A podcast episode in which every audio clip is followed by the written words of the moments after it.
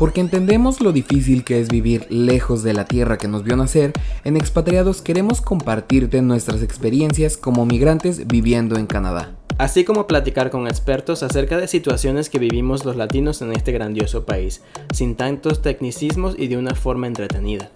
Así que si estás pensando en migrar a Canadá o ya vives aquí, estás en el lugar correcto. Yo soy Quique Maldonado. Y yo soy Andrés Esis. Y esto es Expatriados Podcast. Hola, ¿qué tal amigos? Sean bienvenidos a un nuevo episodio de Expatriados Podcast. Estamos muy felices de que nos acompañen en una semana más. Eh, como cada semana me acompaña Andrés. ¿Cómo estás, Andrés? Hola, Enrique. Muy bien. ¿Qué tal? ¿Y tú cómo estás? Muy bien, muy contento de grabar un nuevo episodio. A pesar de que este episodio puede sonar un poco cliché y un poco tonto, yo creo que va a ser un tema de suma importancia y que puede ser de mucha ayuda para todas aquellas personas que están buscando trabajo aquí en Canadá. Así que, ¿empezamos? Sí, ¿cómo que no?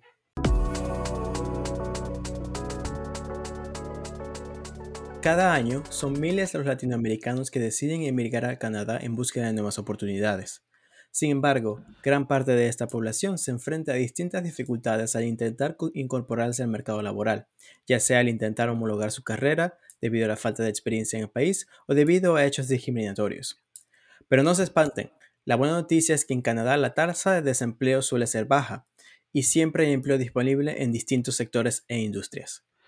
De acuerdo a cifras oficiales, casi la mitad de los inmigrantes eh, de entre 25 y 54 años cuentan con un diploma universitario, un porcentaje muy superior al de los canadienses de nacimiento, donde menos de uno de cada tres cuentan con estudios postsecundarios. Sin duda buscar trabajo nunca ha sido una tarea sencilla, y mucho menos en un país distinto al nuestro, por lo que creímos importante dedicarle un episodio completo a este tema, conocer cuáles son las diferencias más importantes a la hora de buscar trabajo en Canadá y cuáles han sido nuestras experiencias. En esta ocasión solo somos Andrés y yo, no tenemos invitado, vamos a platicarles acerca de nuestras experiencias y yo creo que no hay, no hay otro lugar por donde empezar que por el currículum, ¿no, Andrés? Este, en realidad nosotros, bueno, yo en México le llamo currículum, eh, el currículum vitae, como se le conoce en México, pero aquí en Canadá tiene otro nombre, ¿cierto? Sí, exactamente.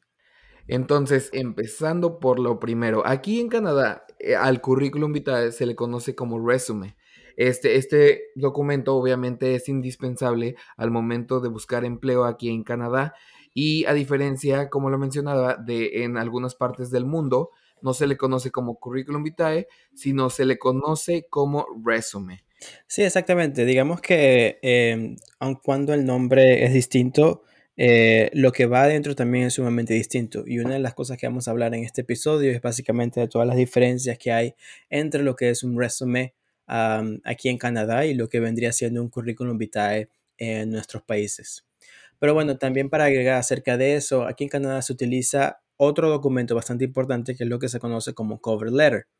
El cover letter es básicamente tu carta de presentación a tu empleador, en donde en una página tú resumes tu carrera, quién eres y básicamente cuál ha sido tu trayectoria profesional. Sabes, en el resumen tú colocas como que un resumen de cuáles son tus puntos fuertes, digámoslo de una manera. Y en, en tu cover letter tú explicas esos puntos fuertes y además explicas por qué eres un buen candidato para la empresa. A mí cuando uno piensa que el resumen probablemente no cambia, eh, muy, muy seguido, generalmente la cover letter sí va específica al empleador. Entonces se espera de que tú lo que vayas a escribir en ella vaya directamente a lo que el empleador está buscando en ese trabajo. Exactamente. Eh, por lo regular, nosotros cuando aplicamos a distintos trabajos, cuando estamos buscando trabajo, lo que hacemos es enviar el mismo currículum o muy parecido a todas aquellas empresas que en las que estamos aplicando para algún trabajo. Y esto es debido a que en su mayoría eh, cuando tú estás buscando un trabajo, va muy enfocado a un field, a una industria, a un sector en el que pues tú quieres entrar, ¿no? En mi caso puede ser al de marketing, puede ser al de comunicación, este, En cambio, en la cover letter, lo que yo me he dado cuenta aquí en Canadá para los trabajos que yo he aplicado es que sí tiene que ser un tanto más como que específica, ¿no? Sí tienes que, este, pues casi casi dedicarle el tiempo para reestructurarla para que sí vaya muy enfocada a la empresa que tú eh, estás aplicando, ¿no? Entonces, pues sí les llegas a hacer eh, algunos cambios en el que tú menciones, eh, pues algunos logros profesionales que se adapten a esa empresa o a ese puesto en el que tú quieres aplicar. Leyendo un poquito acerca de la cover letter, vi que está compuesta de tres partes como fundamentales, que es la presentación, los logos profesionales y la despedida en la carta, ¿no? pues como su nombre lo dice en cada uno de estos de estas partes, pues en la primera parte mencionas tu nombre, tu profesión actual, en la situación en la que encuentras. En la segunda, los logros profesionales, ahí resumes un poco como tu trayectoria profesional y que e incluye pues estos logros que has eh, adquirido en todos los trabajos que has tenido, todos los, los, objetivos que has cumplido y pues ya en la despedida, este, pues agradeces como que el tiempo de haber, de que el empleador está tomando de leer tu carta y que pues eh, esperas ponerte en contacto con esta persona. Eh, ¿Así es como has hecho tus cover letters cuando has aplicado trabajos, Andrés? Sí, exactamente. Y bueno, muchas de las cosas que me decían mis profesores eh, al momento de que nos estaban explicando cómo aplicar al, a los trabajos aquí es que básicamente lo tienes que hacer bastante relevante hacia la persona que te está que te va a contratar o, a la empresa o a la industria donde vas a, trabajar. ¿no? Entonces, como que digamos que esta es tu oportunidad de resaltar ante todos los demás candidatos y ahí es donde tú tienes la oportunidad de realmente demostrarle por qué tú eres el mejor candidato para este puesto en específico, para esta empresa en específica, para esta industria en específico. Exactamente. Por ejemplo, yo en mi caso, yo recuerdo que en México, la verdad es que eh, no sé si esté equivocado, pero yo no recuerdo haber hecho nunca una cover letter. Este, no sé cuál es el caso de Venezuela.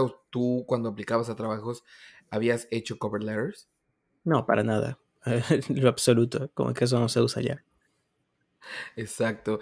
Este, otra, regresándonos un poquito al resumen o al currículum, este, también, obviamente, ahorita les vamos a hablar acerca de unas como que eh, puntos específicos que debe de cumplir un resumen, pero también eh, una cosa muy, muy importante que a mí me hacía mucho énfasis, este, un profesor que tuve en la carrera que de hecho, pues, nos orientó al momento de hacer nuestro nuestro resumen, es que eh, la verdad es que no sé si yo soy el único, pero lo que yo veía muchas veces en México es que nos encanta ponerle color y hacerlos súper llamativos y muy, eh, no sé, tratamos de ponerle mucha creatividad muchas veces a los currículums o a los resúmenes, este, o por lo menos hablando específicamente de México, como que con mucho diseño, y él nos hacía mucho énfasis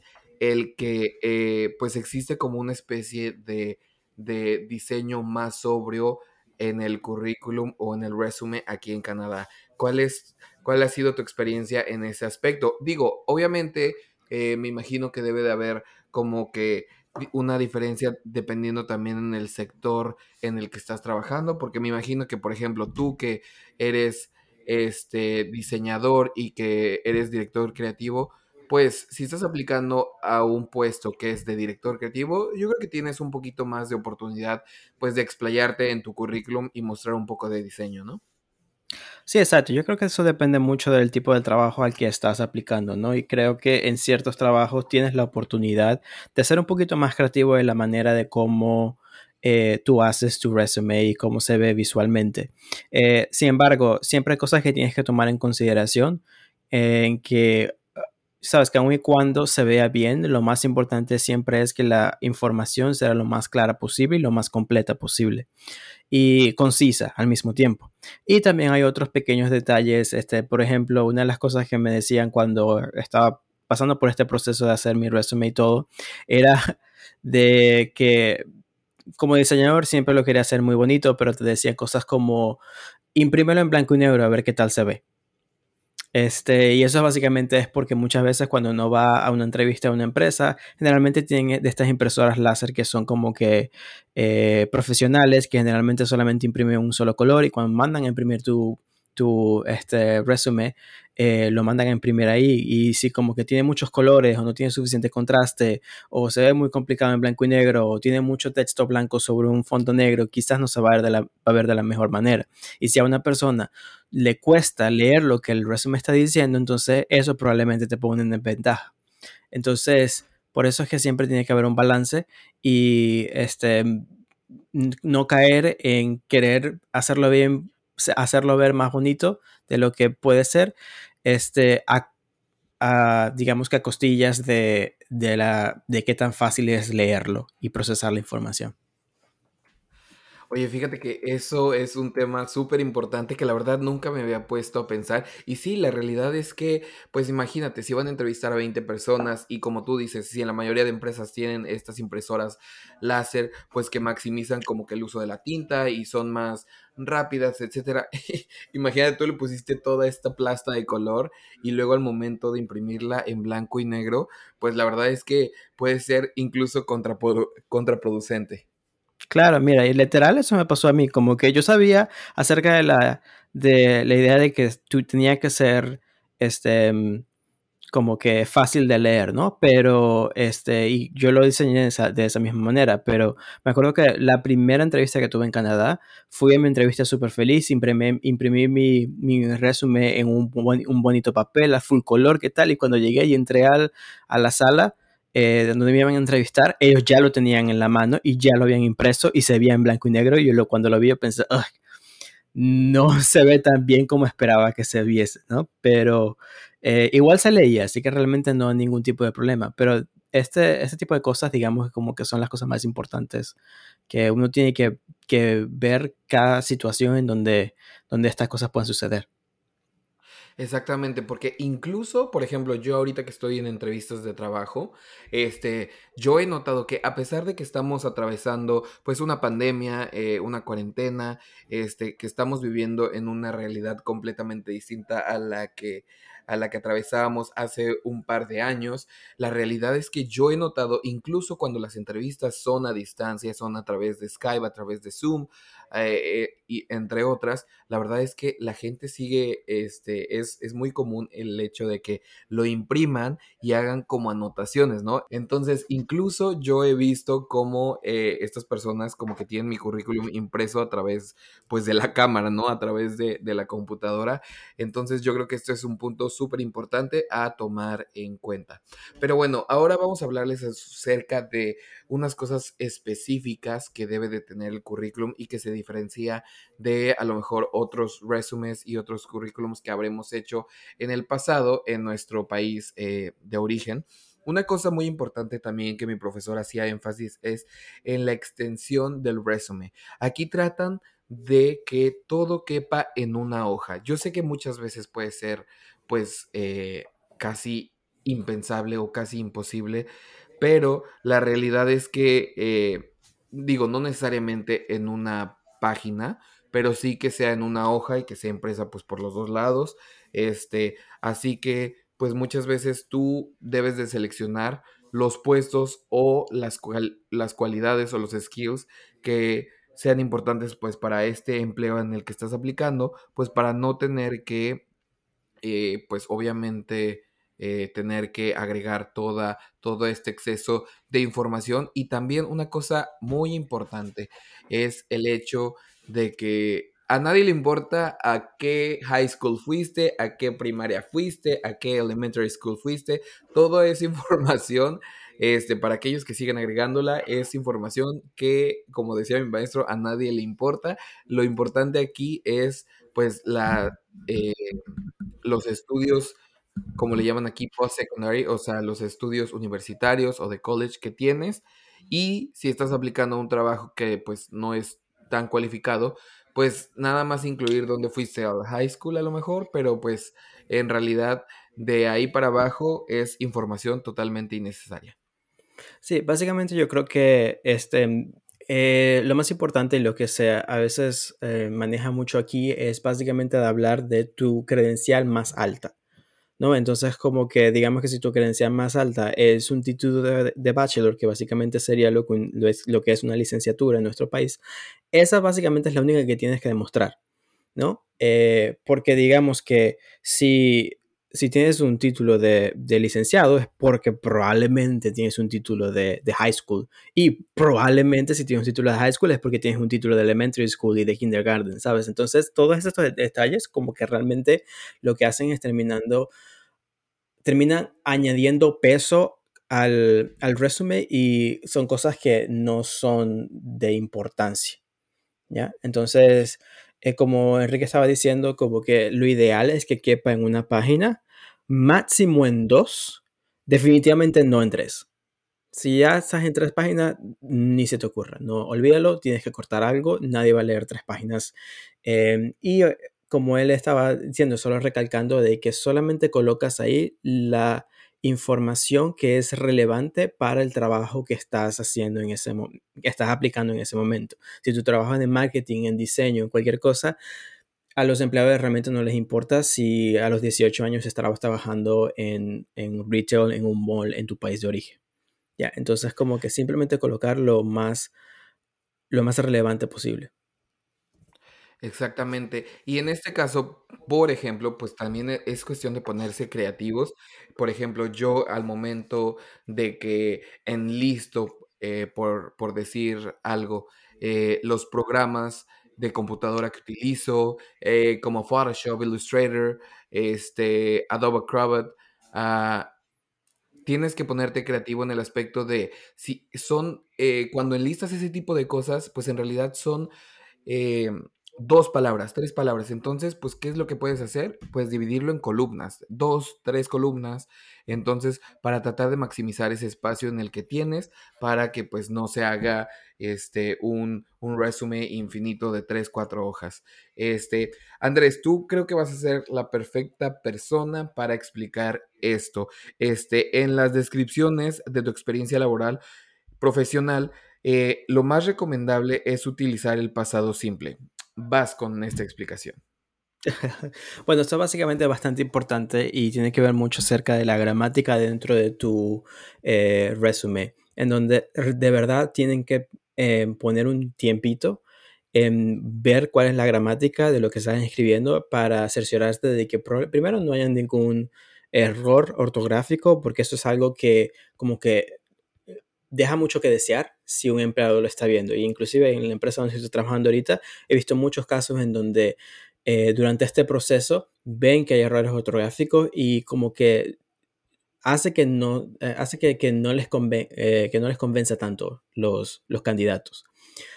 una cosa en específico que estaba hablando aquí que es usar el pasado, el pasado simple en donde probablemente dices como que worked in XYZ project o took part in XYZ project or I had, like, had XYZ responsibility.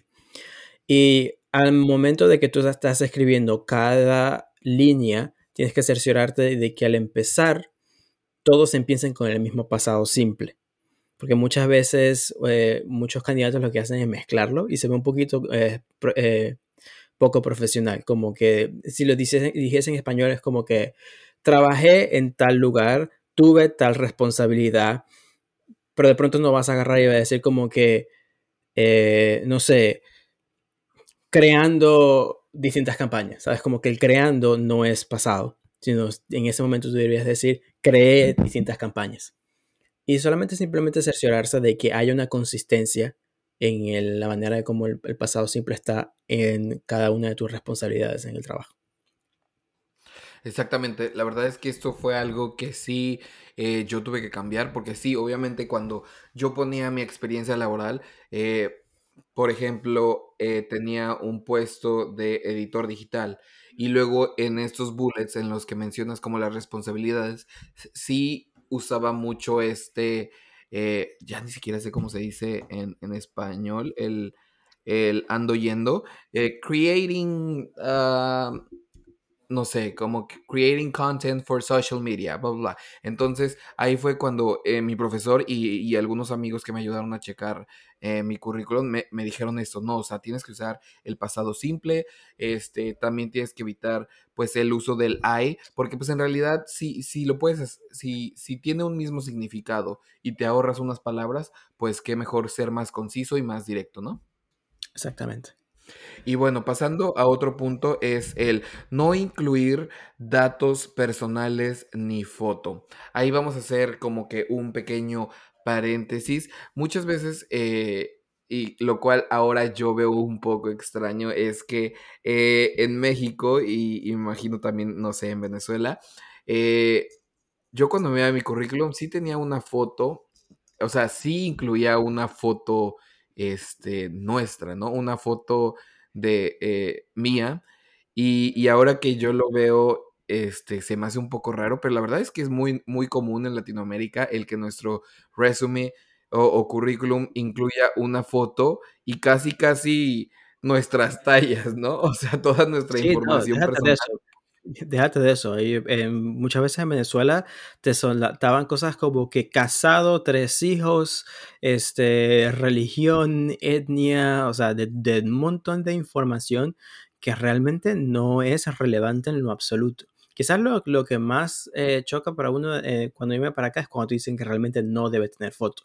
Y precisamente no debe tener fotos. Ellos no están esperando que tú veas fotos porque digamos que este tipo de cosas eh, inclusive están protegidas por la ley, ¿no? Es como que un empleador no te puede discriminar por tu estado civil o por tu nacionalidad o por tu religión o por cómo te ves.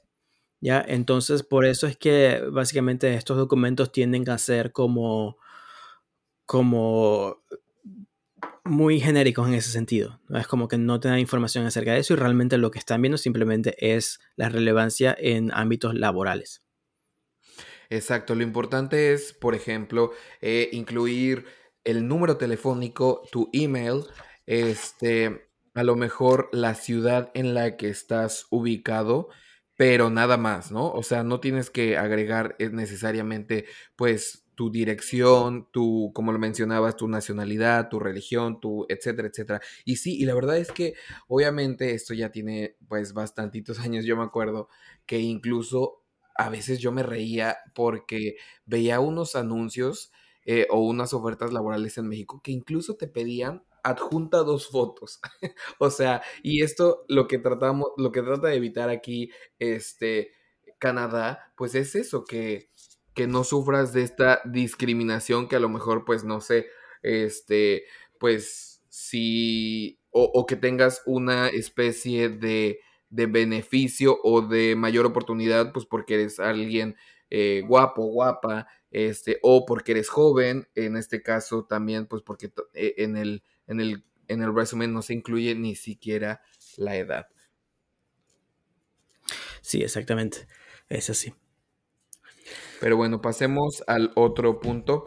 Eh, este es un punto también que, pues, la gente eh, que, que, me asesoró al hacer mi resumen me mencionaba mucho, es que si tú en tus trabajos anteriores, este, tenías como logros que hayan sido cuantificativos, este, los pongas, porque aquí es muy importante para la gente este, que pongamos énfasis en los números. Entonces, centrar como que este resumen en hechos y mencionar específicamente pues los logros que hayan, uh, hayamos tenido, este, y, y, como lo mencionaba, eh, siempre que puedan ser como que cuantificables, pues debe de ser, eh, puede ser mejor y de ser posible, pues con números anotar eh, que si a lo mejor ayudaste a incrementar las ventas en tal porcentaje o si trabajaste en una revista que tenía cierto número de circulación,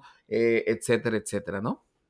Sí, exactamente. Y mira, aquí en Canadá les encanta mucho todo ese tipo de, de, cosas con los números y básicamente, como tú lo estás mencionando, es acerca de cuantificar cuáles han sido tus logros, ¿no? Entonces, como lo dices, si trabajaste en una, eh, una revista en donde incrementaste la circulación por X cantidad de ediciones, coloca eso. Si trabajaste, no sé, en social media y estabas tenías como que a tu responsabilidad una cuenta en Instagram y lograste que, que incrementar sus seguidores por X cantidad de número o, e, X porcentaje, también coloca eso. Si estás en finanzas y lograste eh, atraer eh, cuentas o assets o dinero en general o incrementar eh, las ganancias por X porcentaje, coloca eso dentro de, tu, de tu resumen porque muchas veces eso habla mucho acerca de cuál, qué tan bueno fuiste en ese trabajo. Exacto. Y por ejemplo, si tú, eh, no sé, migraste a Canadá joven o si estás eh, a lo mejor, pues, aplicando trabajos como de entry level, como aquí le llaman, que es como eh, trabajos en los que, pues, son para recién egresados a lo mejor no cuentas con demasiada experiencia, ¿no? Pero también es importante el mencionar, por ejemplo, cuáles han sido tus estudios. Y una cosa que se me hacía un poco, un tanto curiosa, era que este profesor que me ayudó a mí a hacer mi currículum y mi, mi, resume, me decía, cuando uno no tiene tanta experiencia, porque tenía compañeros en el college que a lo mejor tenían 18, 17 años, era su primer este, carrera, eh, les, les mencionaba que cualquier, cualquier experiencia laboral funciona, incluso si trabajaste, no sé, en un restaurante de fast food, este, y también es importante el mencionar que este, este es el título que voy a obtener o que, o que obtuve en el college y a lo mejor puede ser también de ayuda para este, la gente que está contratando el mencionar algunos cursos que que tomaste en, este, en, la universidad o en el college para que más o menos tengan este, pues una especie de, de, de entendimiento de qué fue específicamente o, qué fue específicamente lo que estudiaste y, más o menos para darse una idea pues de, de, de las aptitudes que tienes, ¿no? Sí, precisamente, pero siempre teniendo en consideración de que el currículum debe ser breve y que en cuanto sea como que posible, esas, esos voluntariados, esas prácticas, esos cursos sean relevantes a lo que estás haciendo. Y no digamos que, que por ejemplo, si estás trabajando en un, en un McDonald's, eso no quiere decir que ese tipo de, de trabajo no sea relevante. ¿Qué hiciste en McDonald's? ¿Qué puede contribuir a este trabajo. Ya es como que manejaste gente, eh, no sé, este, manejaste personal, eh, manejaste quejas de clientes, o sea, cualquier tipo de cosas que tú veas que sea posible, no solamente porque sea un trabajo en McDonald's, no quiere decir que no aprendiste nada.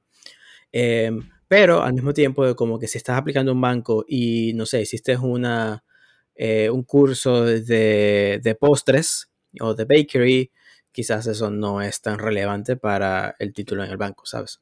A menos que no sea algo, algo específico, pero digamos que ese tipo de cosas quizás sería mejor no colocarlas. Exactamente. Y otra cosa, eh, ya pasando un poquito a otros temas, otra cosa importante es mencionar cuáles son los portales web este, pues más importantes para encontrar trabajo aquí en Canadá. Obviamente el primero en la lista es LinkedIn, yo creo que este es el más popular, no, no nada más aquí en Canadá, sino alrededor del mundo. Es una plataforma bastante conocida también en el resto de Latinoamérica. Y pues esa es la número uno, ¿no? Es muy importante el tener actualizado tu profile de LinkedIn con eh, pues toda la información eh, que tienes en tu, en tu resume, que incluso ahí puede tener un, una versión un tanto más extendida o más específica, que a lo mejor eh, que incluya datos que pues no incluiste en tu, en tu resume por, por el hecho de mantenerlo pues en una versión de una, dos hojas, un poquito más cortito, pero ahí pues como que explayarte un poquito e incluso este pues agregar ejemplos de, de, cosas que has realizado, ¿no? Si te han publicado en algún lado, si tienes un portafolio, etcétera, etcétera. Pero yo vamos a, eh, además de LinkedIn, hay otras que a lo mejor no son tan populares en Latinoamérica, o bueno, que la verdad es que yo antes de venir a Canadá nunca había escuchado, pero a ver, platícanos de cuáles otras, Andrés. Sí, exactamente. Digamos que la segunda más importante aquí se llama Indeed. Eh, Indeed sería I-N-D-E-E-D.ca Y básicamente Indeed es un buscador de empleos y es una, una página que básicamente eh, se determina como un agregador de ofertas de empleos. Entonces, como que es un metabuscador que agrupa trabajos de otros portales, de empresas, de redes, al mismo tiempo de que también hay, empleadores que directamente colocan trabajos en Indeed, pero es un muy buen lugar para eh, conseguir como que distintos trabajos en distintas plataformas. Ya digamos que como que tienen un muy buen, muy buen buscador en ese sentido. Eh, y muchas veces a partir de Indeed quizás te redireccionan a, la, a la página de la empresa directamente para que apliques allá o quizás a otro buscador, pero en general es un lugar donde puedes conseguir muchísimos empleos eh, y siempre es muy bueno de estar eh, teniendo el ojo ahí para ver qué sale. Exactamente. El siguiente es monster.ca, o sea, literal como la traducción en inglés de, de monstruo. este, la verdad es que cuando yo descubrí esta plataforma se me hizo muy, eh, muy curioso el nombre. Y pues la verdad es que funciona muy similar a lo que es este Indeed. Es un buscador de empleo que funciona muy, muy bien aquí en Canadá y que está presente en otras partes este, de México. Y pues básicamente lo que te ofrece es parecido a, a, Indeed, en el que puedes este, buscar posiciones, este, eh, ofertas laborales. Eh, por medio de un buscador que la verdad es también muy, muy amigable, en el que pues metes ahí unas keywords o un, un, un título de, un puesto eh, de lo más o menos a lo que te, a lo que estás buscando. Y también lo que se me hacía un poquito interesante aquí es que tienen también este eh, como que salary tools, que es como herramientas de salarios en las que más o menos te mencionan pues cuánto está ganando más o menos este pues este puesto al que estás aplicando pues para que también si no estás muy este, enterado de cuánto está ganando, eh, pues el average de las personas que trabajan en esta industria o con puestos similares, pues también te des una idea. Claro, y mira, de verdad como que como Indeed, como Monster, hay muchísimos más. Este, tenemos Glassdoor, tenemos Workopolis, de verdad hay una gran cantidad de, de buscadores, incluso el mismo Google. Si buscas como que eh, search Job, Google te va a mostrar un montón de cosas. Google también sirve como buscador en ese sentido. Eh, entonces la verdad es como que tener el ojo abierto para todas estas distintas plataformas eh, para cerciorarte de que estás aplicando a la mayor cantidad de, trabajos posibles. Y finalmente yo creo que el que podremos mencionar también es el Job Bank de Canadá, que básicamente ya es esto un poco más un poco más serio porque es un servicio nacional de empleo de Canadá directamente eh, y está disponible como web, está disponible como móvil, pero básicamente es algo que em, eh, es un servicio que provee el gobierno de Canadá en donde eh, también postea muchísimos em, jobs. Inclusive hay ciertas condiciones, ¿no? Hay ciertas trabajos eh, en, en, sentido de gubernamentales o trabajos eh, en distintas industrias, en distintas empresas, en donde están requeridos eh, de postear en el Job Bank. Entonces, por ahí siempre van a haber muchísimos trabajos y será bueno que, que le echaran un ojo también. Exacto, es algo como que más, este, no sé si llamarlo constitucional, más, este, más formal y, y que es parte pues del gobierno de, Canadá. Entonces, eh, pues también es importante pues echarle un vistazo, ¿no? Entonces, eh, pues para pues, no, variar, aunque la verdad es que nosotros hemos utilizado más eh, las, las anteriores como LinkedIn, Indeed, pero pues nunca, nunca está de más dejar de checar el Job Bank de, del gobierno de Canadá para ver qué podemos, este, ¿Qué, podemos encontrar? Y bueno, pasando a otros temas, digo, ya pasamos a través del resumen, de la cover letter, ya vimos este, cuáles son algunos de los portales en los que podemos encontrar trabajo, pero ahora yo quiero preguntarte a ti, Andrés, tú ya teniendo casi 10 años, si no mal me equivoco, este, viviendo aquí en Canadá y ya teniendo, pues, eh, una cierta experiencia laboral aquí en Canadá, ¿cuáles pueden ser algunas cosas que tú hayas notado que son completamente o que son muy distintas a cómo este, pues realizábamos estas entrevistas, eh, eh, en este caso en, en, Venezuela. ¿Nos puedes contar alguna experiencia que haya hecho, pues no sé, a lo mejor este, curioso o que sea un tanto distinta? Sí, claro, mira, este, yo creo que el principio siempre va a ser difícil. ¿no? Ya, yo creo que al momento de que ya empiezas a adquirir experiencia canadiense, como que ya se te empieza a hacer un poquitico más fácil, eh, como que, que, te noten para otros empleos o que te consideren para, otros, para otras posiciones. Pero eh, muchas veces como que por mucho que uno tenga como que muchísimas... Eh, recomendaciones y debes hacer esto y tu resumen debe decir esto y tu cover letter debe decir esto. Siempre hay una, un porcentaje que también es simplemente de suerte. ¿no? Este, como que me acuerdo que el primer trabajo canadiense que tuve aquí, el primer trabajo de peso, que básicamente fue el que me abrió las puertas, es porque dentro de la empresa estaba trabajando un venezolano em, y el trabajo que me estaban pidiendo específicamente era algo que yo hice exactamente igual en Venezuela. Y aun cuando era algo de sumamente entry level, de básicamente la paga era, no era muy buena, pero em, era un trabajo profesional y yo creo que eso fue lo que quizás me, me dio como que para poder poner el pie dentro de la puerta.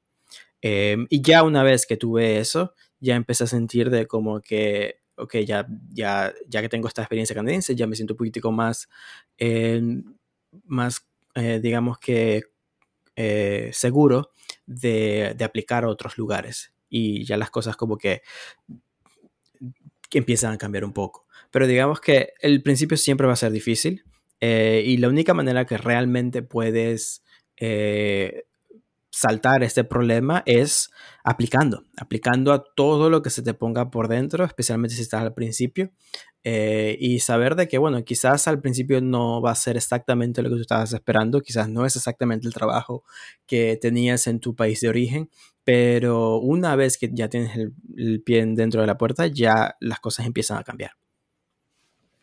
Así es. La verdad es que eh, yo tuve una experiencia muy, muy similar en la que trabajé por muy, muy, muy, muy corto tiempo en una revista aquí en Canadá. Este, y la realidad es que también fue porque cuando yo les mandé mensaje, eh, este chico era mexicano y conocía la revista en la que yo trabajaba en México. Entonces, por eso fue que yo, pues, este, me dio este, este chance de trabajar, trabajar con ellos. Este, pero, pues sí, la realidad es que al principio va a ser eh, difícil, va a ser complicado.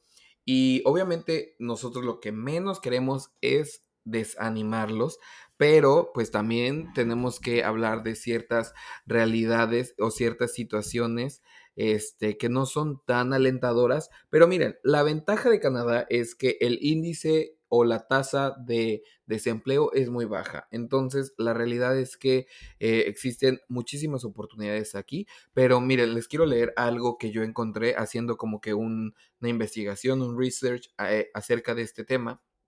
Y la verdad es que esta situación sí me dejó medio, medio friqueado.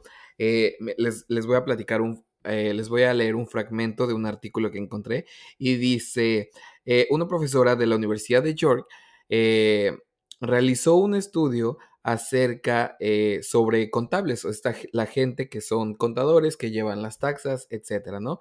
Dice de otros países que deseaban ejercer la misma profesión en la provincia de Ontario. Al entrevistar a los empleadores, constatamos que muchas veces tiene poco que ver las cuestiones técnicas, más bien responde a la relación, a las relaciones y a cómo se desarrollan con sus colegas, a cómo eh, pues tienen esta, eh, cómo, cómo te insertas en este ambiente de la oficina, ¿no?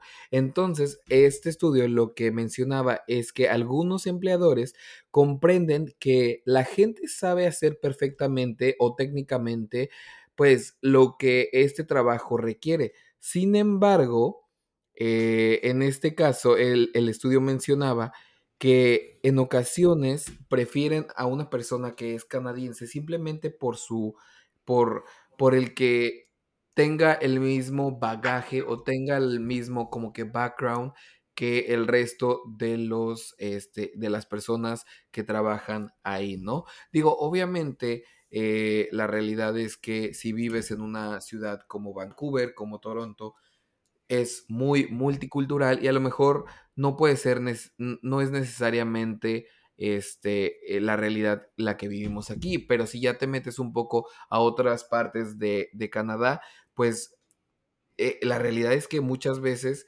simplemente si, si tú estás compitiendo con un canadiense que a lo mejor tienen las mismas cualidades, pues simplemente pues por, por el hecho de que te, eh, y, lo digo entre comillas, el canadiense se va a desarrollar o, va a tener una mayor convivencia o mejor convivencia con los colegas que ya trabajan ahí, pues simplemente por esta situación es que llegan a elegir al canadiense. ¿Qué piensas acerca de esto? Mira, yo creo que hay ciertas verdades acerca de esto, pero lo que quisiera realmente demostrar a las personas, especialmente a las personas que nos están escuchando, es que cuando uno dice de un canadiense, realmente un, los canadienses vienen, como digamos, en todos los colores y sabores, ¿no? Este, cuando uno piensa que un canadiense que es un blanco de, no sé, ojos azules, como que realmente, eh, sí, eso es parte cierto, pero realmente no es a lo que se está refiriendo esta esta, mm, ese estudio en específico. Eh, yo creo que lo que lo que me han dicho muchas veces es el hecho de que realmente cuando un empleador te llama para una entrevista es porque eh, digamos que eh, ya revisó tu resumen, ya revisó tu cover letter y ya ellos determinando de que digamos puedes hacer el trabajo. Entonces, un gran porcentaje de lo que están buscando dentro de la entrevista es ver que también tú te vas a desarrollar como persona este, con, el, con los demás, con el equipo. Eh, muchas veces he ido a entrevistas donde me preguntan como que, qué tipo de música te gusta o como qué haces en tu tiempo libre y aun cuando parecen como preguntas tontas, básicamente lo que ellos están buscando es que puedas hacer un clic con las personas que están trabajando dentro de, la empresa porque realmente lo que quieren es que el ambiente laboral sea eh, armonioso, ¿no? Como que fluya bien. Y la manera de que uno puede como que saltar esto es al momento de que tú llegas realmente intentar como que meterte de dentro, dentro de la cultura canadiense. Porque muchas de las cosas que pasan es que es muy fácil para nosotros, especialmente siendo latinos y en Toronto, en donde la comunidad latina no es que gigantesca, pero es lo suficientemente grande como que para que tú solamente te desarrolles dentro de esa de esa comunidad. Entonces, si solamente tienes este, amigos latinos, si solamente se está desarrollando este, dentro de esta comunidad muy pequeña, como que no, probablemente los canadienses no te van a ver como uno de ellos, de ellos mismos, ¿no? Y he visto casos, por ejemplo, en donde yo estudiando en la universidad y tú veías dos asiáticos, un asiático que se crió aquí versus un asiático que viene directamente de Corea como estudiante internacional. Y como que el que se crió acá obviamente entiende el país muchísimo mejor. Y obviamente se va a desarrollar muchísimo más fácil y va a navegar estas, estas entrevistas muchísimo más fácil del que una persona que acaba de llegar al país hace dos o tres años y no, no entiende, no entiende muy, mucho el país. Este, pero lo indispensable es en tal caso de que una vez que llegues, realmente hagas un esfuerzo por intentar desarrollarte dentro de la cultura canadiense, por entender lo que a ellos les gusta, este, y eso te va a abrir también puertas, eh, porque al momento de que ellos te empiecen a ver como uno de ellos mismos, entonces no, no van a haber más barreras, básicamente. Pero lo que quiero recalcar es, realmente no es como te ves, no es que, o sea, yo no pienso, por ejemplo, dentro de mi caso, obviamente yo tengo 10 años acá, pero no, no siento que me están juzgando por, por que yo me vea latino, ¿no? Sino simplemente por el hecho de que yo puedo hablar este, de la cultura canadiense directamente, ellos muchas veces te ven y dicen como que tú eres parte de nosotros. Exactamente. Este, sí, definitivamente. A lo que yo me refería un poco era eso, a, la forma en la que pues te puedes como que eh, desenvolver eh, con, los, con, tus colegas, eh, la forma y tu entendimiento de la cultura canadiense, de cómo trabajan, etcétera, etcétera. Pero Eh, la verdad es que otra, otra cosa que, que leyendo, pues me hacía un tanto el corazón chiquito, ¿no? Es que la realidad es que eh, ante la imposibilidad de desarrollar una carrera profesional acorde a las expectativas que tenemos cuando llegamos al país, es que muchos inmigrantes, pues muchas veces que se ven impedidos o que pues muchas veces tienen simplemente la mala suerte de que no, no son contratados, eh, es que deciden dar este giro a su carrera y muchas veces aceptan trabajos eh, pues por debajo de sus capacidades o que directamente pues no tienen nada que ver con su formación previa, ¿no? Entonces, yo creo que siempre al principio, como lo mencionaba Andrés, va a ser difícil la cosa. Muchas veces tú vas a tener que aceptar trabajos que a lo mejor no son los ideales o no son los que esperabas, que a lo mejor va a ser eh, en retail, que a lo mejor va a ser este, en, en, otra industria completamente distinta a la que tú estás trabajando. Pero yo creo que uno de los, de los principales consejos que yo les daría es que acepta el trabajo porque pues al final del día pues tenemos que pagar nuestras cuentas, pero tú siempre ten en cuenta que este es un trabajo provisional mientras vas a encontrar este otro que va a ser eh, eh, pues el que, el que tú estás buscando, ¿no? El que esperas. Entonces ese también sería un, un consejo que les daría.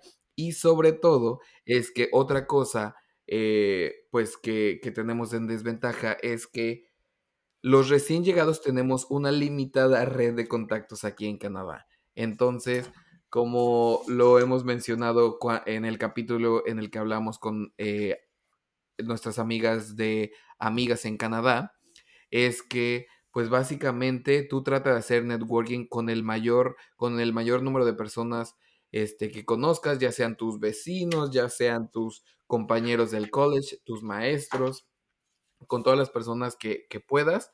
Este, este no es un punto fuerte de Andrés, pero ¿qué opinas al respecto? Bueno, digamos como que no, realmente no es un punto fuerte para mí, pero sí es cierto. Sí es cierto de que aun y cuando este, quizás no sea lo más natural para ti, eh, lo tienes que hacer, tienes que relacionarte con las personas y tienes que empezar a crear esa red, ¿no? Porque eh, muchas veces dentro de nuestros países uno no está consciente de la red que tiene, porque básicamente muchas veces esa red la tienen por eh, amigos que tuvo desde pequeños o, o, digamos que de familiares o de simplemente situaciones en donde las tú ya pasaste y ya creaste contactos. pero al llegar a un país nuevo obviamente es borrón y cuenta nueva y tienes que hacer el esfuerzo. Tienes que hacer el esfuerzo por contactar gente, por desarrollarte, por eh, hacer networking, por hacer amigos, por eh, contactar asociaciones. Realmente, es, digamos que no va a ser fácil, pero la realidad es que depende de ti hacerlo. Y y bueno, o sea, no es algo que no va a ser de un día para otro. No estoy diciendo de como que te tienes que sentar y enviar 300 currículums o 300 eh, correos en un solo día, pero simplemente eh, a medida que va pasando el tiempo, la constancia y la perseverancia de hacer algo un poquitico cada día, eh, al final de cuentas te va a dar resultados. Sí, tal como lo mencionas, pues esto es a base de, de constancia. Y ya sea que tú estés escuchando este episodio, pues en esta semana en el que está saliendo o en unos meses. Eh, por ejemplo, la realidad es que ahorita nos estamos enfrentando a una situación eh, en el mundo que dificulta el hecho de encontrar trabajo, no solamente a los recién llegados, sino a la gente que es originaria de aquí. Entonces, pues también como que eh, muchas veces es necesario dar un paso atrás el reflexionar acerca de todo lo que has hecho, el reflexionar acerca de la situación en la que todo el mundo estamos atravesando y que muchas veces pues tienes que eh, tú mismo decirte, no, no eres tú, eh, la situación, estamos en una situación difícil debido a esta, a esta pandemia, entonces va a ser el doble, el triple de complicado, pero pues como lo menciona Andrés, todo va a dar este, frutos, todo va a dar resultados si sigues con esta eh, eh, constancia. Y pues nada, la realidad es que los migrantes somos fundamentales para que Canadá compita a escala global. Así que pues todo es cuestión de constancia y actitud, ¿no, Andrés? Sí, exactamente. Como lo dices, este es perseverancia, es constancia y mantener una actitud positiva, ¿no? Yo sé que básicamente es bastante difícil mantener una actitud positiva en la mitad de una pandemia, pero inclusive dentro de esta pandemia todavía hay trabajo saliendo cada cinco días, cada, día. Y este también hacerlos entender que es un proceso, de que no es algo que, que va a salir este, de un día para otro, que probablemente van a escuchar casos de fulanito, de que aplicó a dos trabajos y ya lo consiguió y ya empezó a trabajar en este lugar y le va súper bien y todo eso, y pues muy bien por él, pero solo para decir que esos no es, esas no son las reglas, esas son las excepciones de la regla. Eh, lo que generalmente la mayoría de las personas pasa es que es un proceso, lleva tiempo, y digamos que no es lo más fácil del mundo. Entonces como que a través de la perseverancia y la constancia, eventualmente van a lograr lo que quieren hacer. Exactamente. Y pues nada, chicos, yo creo que con esto finalizamos el episodio de hoy. Este, no, no nos queda nada más que decirles que si tú estás atravesando pues este proceso en el que estás buscando trabajo, yo estoy pasando por esta etapa, Andrés ha pasado por esa etapa, eh, hay miles de, de, historias de éxito de migrantes que han llegado aquí y han encontrado trabajos, eh, pues como estos trabajos calificados. Entonces yo creo que, como lo mencionamos, es todo cuestión de, de ser constante, de hacer las cosas pues correctas y al final del, del día este, tú vas a, vas a ver que va a todo a tener, a tener frutos. Y pues nada, ¿hay, ¿hay algún último mensaje que quieras enviarle a, a todos los expatriados, Andrés?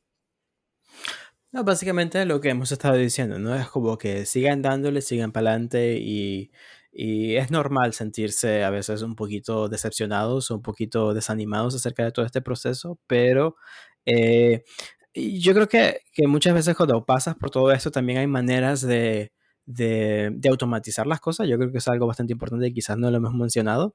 Eh, o sea, no quiere decir que tienes que estar pegado a LinkedIn todos los días o a Indeed todos los días. Inclusive, LinkedIn y Indeed tienen como herramientas donde ellos te envían correos electrónicos diciéndote los trabajos que están eh, disponibles. Entonces, como que Esa es una manera de, quizás no perder tanto tiempo en eso durante el día, pero simplemente estar como que pendiente de todas las cosas que están haciendo. Entonces, eh, digamos que, tienen que buscar su pulso, tienen que buscar cómo funciona su proceso o su, este, cómo hacer algo cada día, un agregar un poquitico para llegar a esa meta final.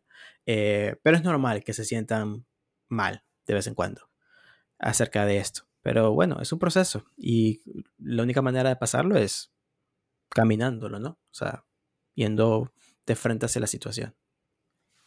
Exactamente. Eh, y otra cosa que también a lo mejor se me olvidaba mencionar es que nunca está de más el que otros ojos vean tu resume, tu cover letter, este, porque muchas veces cuando tú estás en este proceso ah, eh, en el que estás aplicando a muchos trabajos, pues, o que estás modificándolo constantemente, la verdad es que muchas veces tú ya de, de, tanto que has visto tu resume o tu cover letter, ya ni siquiera te das cuenta a lo mejor de algunos errores que estás cometiendo, pues porque lo tienes muy visto, ¿no? Entonces, si tienes la oportunidad de que un profesor, un colega, un amigo, este, pues te lo cheque, nunca, nunca está de más, ¿no? Sí, exactamente. O sea, cada vez mientras más personas lo puedan ver, pues muchísimo mejor. Eh, siempre es bueno como que integrar el feedback de otras personas, especialmente de los profesionales que puedas contactar. Exacto. Y pues nada, amigos, yo creo que ah, con esto finalizamos el episodio de hoy. Recuerden seguirnos en Instagram y pues darle, este, suscribir en cualquier plataforma en la que escuches el podcast. Eh, la verdad estamos muy contentos de que nos acompañen en una semana más. Y pues nada, nos escuchamos la próxima semana. Chao, chao.